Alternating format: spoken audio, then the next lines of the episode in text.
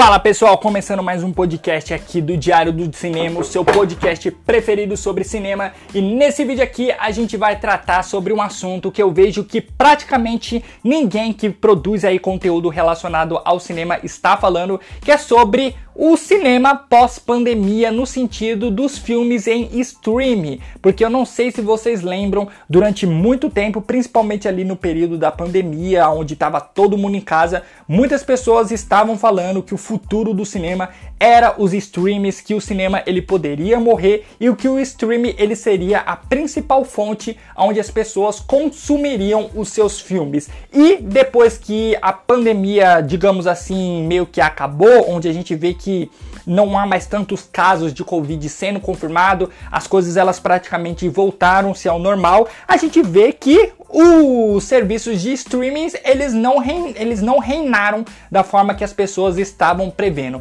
Então é exatamente sobre isso que a gente vai conversar um pouquinho aqui nesse episódio do nosso podcast. E eu só vou, eu só vou torcer aqui para duas coisas não acontecer durante essa gravação. Que a primeira é o seguinte: sempre quando eu vou gravar aqui esse podcast, eu coloco o meu cachorro para dentro. Só que dessa vez ele não tá aqui dentro do quarto comigo. Então vamos torcer aí para que lá fora ninguém faça nenhum tipo de barulho para fazer ele ficar latindo, porque ele sempre vem aqui para a janela do meu quarto, que é onde eu gravo o podcast, ficar latindo e ficar me atrapalhando. E segunda coisa, normalmente sempre quando eu gravo o podcast, eu tô me movimentando aqui por dentro do meu quarto, porque eu vou aproveitando para fazer outras coisas. E para gravar esse podcast aqui,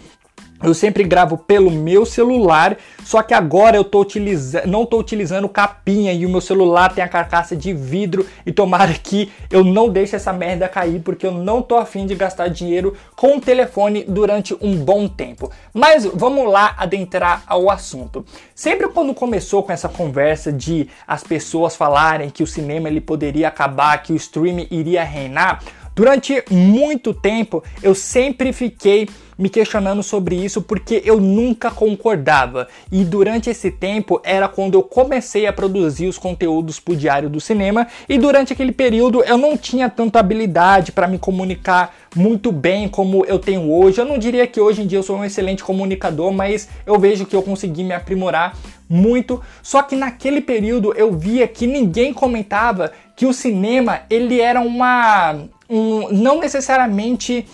um passatempo cotidiano das pessoas, mas o cinema ele já se tornou algo cultural do ser humano. É a mesma coisa da gente dizer que determinado esporte vai acabar, ou determinado comportamento vai acabar, ou determinada forma de arte vai acabar. Porque o cinema, querendo ou não, por mais que ele seja um produto, um serviço que as pessoas forneçam, o cinema ele é arte, está intrinsecamente ligado à cultura do ser humano. E eu sempre me questionei muito quando as pessoas falavam isso, porque eu me questionava, cara, como que você pode dizer que uma forma de arte ela simplesmente vai morrer? Porque você vê que escultura, o teatro, a música, uh, sei lá, a dança, você vê que são artes que se propagam durante séculos e séculos e vão sempre se aprimorando e vão surgindo formas novas dessas artes. E o cinema é uma dessas artes aí tão é, ligada à cultura do ser humano, à raça, à existência do ser humano e como que as pessoas elas podem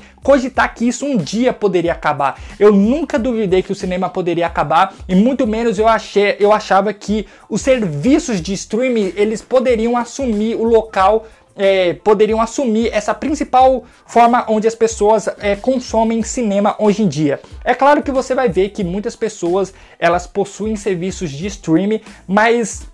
Uh, o cinema, normalmente, quando as pessoas elas vão assistir um grande lançamento, você vai ver que a maioria das pessoas elas sempre vão optar em ir para o cinema do que necessariamente você assistir dentro da sua casa, porque muitos dos filmes que são os grandes lançamentos, que são os grandes blockbusters, eles são eventos. Então é aquele tipo de filme que você se preocupa muito com a experiência que você vai ter dentro do cinema do que necessariamente do que você vai achar ali dos filmes é, assistindo ele sentadinho na sua cama ou na sua cadeira em frente do seu computador. Porque muitas vezes a experiência que você tem dentro do cinema pode mudar completamente a sua percepção sobre aquele filme. Eu, particularmente, ao longo aqui dos podcasts, ao longo dos meus vídeos no YouTube, eu já citei diversos exemplos de filmes que, particularmente para mim, fizeram total diferença eu ter assistido eles no cinema do que ter assistido eles na minha casa. E durante muito tempo ali, durante a pandemia, a gente viu que alguns grandes estúdios eles estavam querendo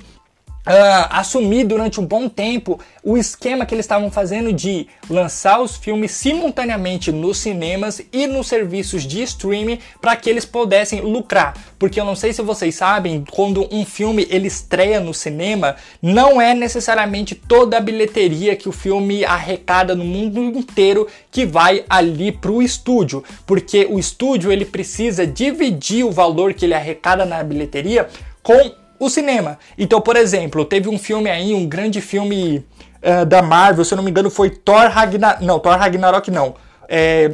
Thor Amor e Trovão. Esse filme só no Brasil rendeu mais de 10 milhões de dólares, ou foi 10 milhões de reais, eu não lembro direito. Mas esse filme todo não vai lá para Marvel, não vai lá para Disney, porque os filmes eles precisam dividir o seu lucro aqui com os cinemas do Brasil. Então pode ter certeza aí que dependendo do acordo, pode ser que 50, 40 eh, ou 30% desse dinheiro todo fique aqui com as redes de cinema que tem no Brasil, como a Cinemark, a Cinépolis, e a outra parte vai de fato lá para Marvel e para Disney. E isso se dá para o mundo todo. E é claro que não é necessariamente a metade que fica com todas as redes de cinema. Depende muito ali do contrato que é estabelecido com cada rede de cinema, levando em consideração quanto tempo o filme vai ficar no cinema. Só que quando um filme ele é de um grande estúdio e esse grande estúdio ele tem o seu próprio serviço de streaming, como por exemplo é o caso da Warner e da Disney, quando o filme ele chega diretamente naquele serviço de streaming, é, é meio que óbvio que o estúdio ele não precisa dividir com ninguém todo o lucro que aquele filme der, porque ela tá fazendo o seu próprio filme e tá distribuindo o seu próprio filme e tendo o seu próprio lucro. E eu lembro que durante muito tempo lá na pandemia começou a que se cogitar uma discussão dos cinemas eles ficarem muito revoltados com isso, porque muitos desses dessas grandes produções, o cinema ela conta para se manter ali na bilheteria, porque querendo ou não, cara, filmes que de fato levam as pessoas ao cinema, que faz, por exemplo, a Cinemark e a Cinépolis pagarem ali seus funcionários, são as grandes produções ou aqueles filmes que se tornam grandes fenômenos, sei lá, como Parasita, Corra ou Coringa, que é um filme de médio orçamento que se visava também uh, uma bilheteria ali mediana, batendo ali entre os 400 a 300 milhões de dólares e acabou faturando um bilhão de dólares. Mas quando você vai levar ali pequenas produções ou produções independentes, quase ninguém vai assistir esses filmes no cinema, principalmente ali durante os dias de semana. Então, o que de fato dá o grande dinheiro ali para que essas empresas continuem crescendo e continuem dando emprego para mais pessoas são as grandes produções. E quando essas grandes produções não chegam nos cinemas, é óbvio que essas grandes empresas elas vão ficar revoltadas porque elas perderam uma das grandes chances que elas tinham de lucrar naquele ano. Então eu lembro que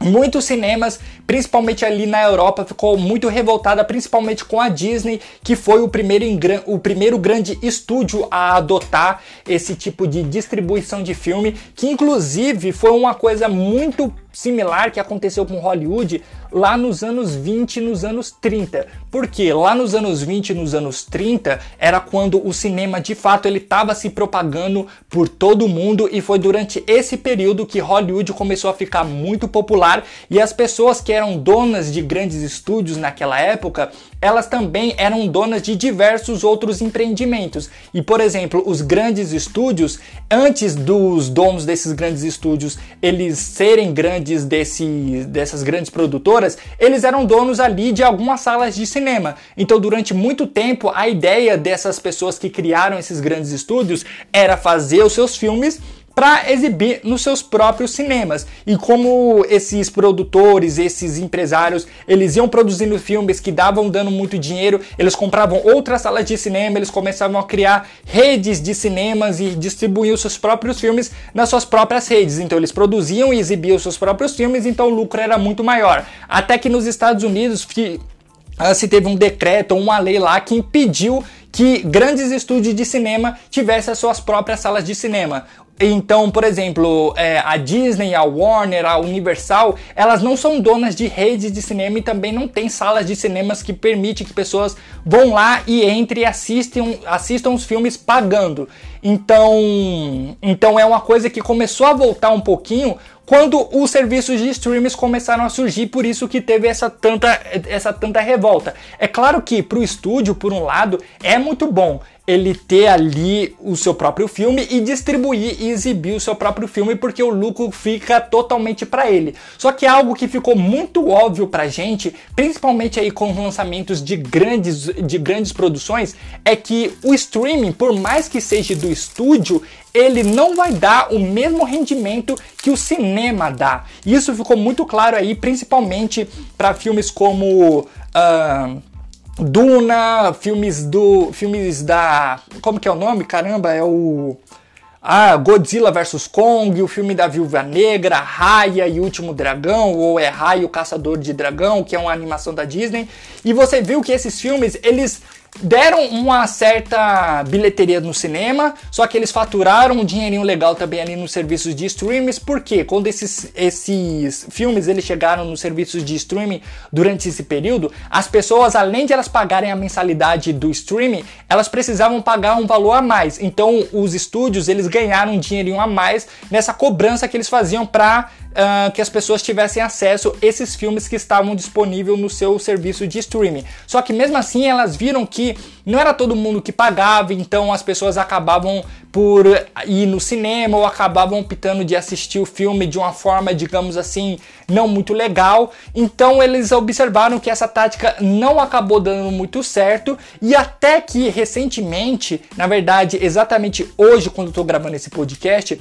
eu vi que um grande filme, digamos assim, de uma grande franquia ela vai voltar a abordar novamente essa tática de lançar os filmes simultaneamente nos cinemas e nos serviços de streaming, que é o último filme da franquia Halloween. E me surpreendeu bastante, porque hoje em dia o cinema ele já voltou para a sua capacidade plena, as salas elas podem ficar novamente lotadas para as pessoas assistirem esse filme. Só que no caso a Universal ela optou em lançar o filme simultaneamente nas salas de cinema e nos serviços de streaming, o que eu acho que não é uma estratégia muito interessante, levando em consideração que Halloween já é uma franquia icônica do cinema que pode dar sim muito dinheiro e que vem dando sim muito dinheiro, então você limitar ali ela também as pessoas terem um acesso mais fácil no serviço de streaming, possa ser que o, ele não dê o lucro que ele poderia dar se o filme fosse apenas exibido no cinema. É claro que o filme do Halloween ele vai chegar no serviço de streaming da própria Universal só que esse serviço de streaming da Universal é um serviço de streaming que não tem disponível em vários locais do mundo. Então possa ser que a Universal ela esteja fazendo uma estratégia que a Disney e que a Warner fizeram quando elas lançaram os seus próprios serviços de streaming. Porque a Warner, por exemplo, quando ela lançou de vez aí o HBO Max, ela lançou como Uh, ela lançou esse serviço de streaming e um dos filmes que ela mais utilizou para atrair as pessoas para assinar esse serviço de streaming foi o filme do Zack Snyder, a, a, versão dele do filme da Liga da Justiça. E na Disney eles utilizaram muito ali o filme da Viúva Negra, entre outros filmes, como por exemplo os filmes da Pixar. Como também até hoje a Disney está fazendo muito disso, filmes que eles que eles acham que talvez não daria tanto resultado nas bilheterias uh, nos cinemas, eles estão jogando pro, pro Disney Plus, que é o serviço de streaming da Disney. Só que aí é uma situação que eu acho que fica até um pouquinho delicada pro próprio estúdio, porque se você parar para pensar, quando um filme ele tem um grande potencial de bilheteria, ele vai para o cinema e eles quiserem lançar filmes que eles acreditam que não tem um potencial de gerar tanto dinheiro nos cinemas eles lançarem no Disney Plus, você começa a perceber que eles criam meio que uma subcategoria dizendo que aqueles filmes eles são filmes meio que B. Só que na verdade não são filmes necessariamente de baixo orçamento, porque você vê, por exemplo, filmes como a, o live action do Pinóquio tem um elenco de peso. É um filme que tem muito, efeito, muito, muito efeitos especiais e que é um filme que você vê ali que realmente eles gastaram muita grana para fazer aquele filme. Então, talvez eles estejam utilizando essa estratégia de lançar alguns filmes originais do Disney Plus para atrair mais público para é, para que esse público eles eles tenham mais interesses em assinar o Disney Plus. Porque muitas das novidades que esses serviços de streamings eles trazem assim ao longo da sua semana são sempre filmes que eles chegaram nos cinemas e depois foram para os serviços de streaming. Enquanto diferente da Netflix e até propriamente diferente da Prime Video, esses dois serviços de streaming, que é a Netflix e a Prime Video, elas produzem os seus conteúdos diretamente para lançar lá no seu serviço de streaming, então elas têm ali uma certa frequência maior de novidades que chega ali na sua plataforma, diferente do HBO Max e do Disney Plus, que não tem essa certa frequência. Só que aí é uma estratégia interessante que eles abordaram de fazer alguns filmes diretamente para o serviço de streaming para atrair cada vez mais e mais o público, que é uma estratégia até bem interessante, porque querendo ou não, muitas pessoas às vezes elas não querem fuçar as coisas que já estão na Netflix. Por exemplo, é, ou já estão em diversos outros serviços de streaming. Muitas vezes eu vejo o comportamento de pessoas assistindo é, filmes nesses serviços de streaming e eu vejo que normalmente as pessoas elas sempre procuram mais as novidades do que necessariamente ficar lá digitando e procurando ali os filmes por gênero. Normalmente elas sempre vão naqueles filmes que estão ali no, logo na sua tela inicial ou estão ali nos mais assistidos do Brasil ou os mais assistidos da semana. Então é muito interessante eles sempre colocarem novidades novidades ali bem na cara para as pessoas elas uh, se eh, se instigarem mais para querer assinar esse serviço de streaming. E eu realmente, cara, eu fiquei muito feliz que a minha teoria estava muito certa que o cinema ele não iria acabar com a chegada aí de cada vez mais e mais serviços de streaming. E eu consegui ficar muito feliz com isso, principalmente ali quando essa questão da pandemia começou a melhorar e todos os meus as minhas previsões estavam dando certo. Como por exemplo, eu falei, o, é, o Godzilla vs King Kong vai ser o primeiro filme de porta de entrada que vai começar a levar as pessoas novamente para os cinemas e o cinema ele vai estar tá precisando nessa época de filmes mais eventos, filmes que realmente façam uma grande diferença ser assistidos no cinema e que sejam franquias mais conhecidas que de fato vão atrair o público ao cinema. Então eu acertei com o filme do Godzilla, falei que ia ser o filme de porta de entrada e quando o Godzilla chegou no cinema foi o filme uh, com maior bilheteria até então. Depois eu acertei novamente quando o filme do Velozes e Furiosos 9 chegou aos cinemas. Eu falei, cara, esse filme, quando chegar no cinema, vai dar muito dinheiro, mesmo sendo numa época onde você comprando ingresso, automaticamente você impedia que mais oito pessoas comprassem, porque você bloqueava as suas duas cadeiras da frente, as suas duas cadeiras de trás e as duas cadeiras que estavam em cada lado ali, no direito e no esquerdo. E mesmo assim, o filme ele deu um bom resultado nas bilheterias, chegou até 700, é, 700 milhões de dólares, se eu não me engano. Imagina se esse filme ele tivesse sido lançado hoje em dia com a capacidade plena. Talvez eu acho que não daria tanto dinheiro quando deu os últimos dois, os últimos dois filmes, que foi o, o 7 e o 8, porque os outros Uh, esses outros dois filmes que eu acabei de mencionar são filmes melhores. Esse nono filme tem uma série de problemas. É um filme bem ruimzinho, para falar a verdade, mas eu particularmente gostei. E depois eu falei, cara, quando chegar os filmes da Marvel aí, que de fato vão ser eventos importantes pro MCU, cara, esses filmes eles vão levar as pessoas de volta ao cinema. Eu quantas vezes eu já ouvi aí pessoas que trabalham com cinema falando que Cara, o Homem-Aranha de volta, sem volta para casa foi o que as pessoas elas estavam precisando para uh, alavancar a curiosidade das pessoas para voltar no cinema, porque esse foi o tipo de filme que realmente as pessoas elas precisavam assistir no cinema. Mas bom, pessoal, era mais isso que eu queria conversar com vocês. Espero que vocês tenham gostado aqui desse bate-papo. Se vocês gostaram, uh, deixa aí uma curtida se tiver como curtir, dependendo de onde você estiver acompanhando esse podcast. Se tiver como favoritar aí nosso podcast ou seguir a gente, dependendo do serviço de do serviço que você estiver é, ouvindo o nosso podcast, segue a gente aí que vai estar ajudando demais. Segue a gente em todas as nossas redes sociais, dá uma força lá para o nosso Twitter e para o nosso Instagram também, que lá a gente está produzindo conteúdo praticamente todos os dias. Então é isso, até aí o próximo podcast do Diário do Cinema.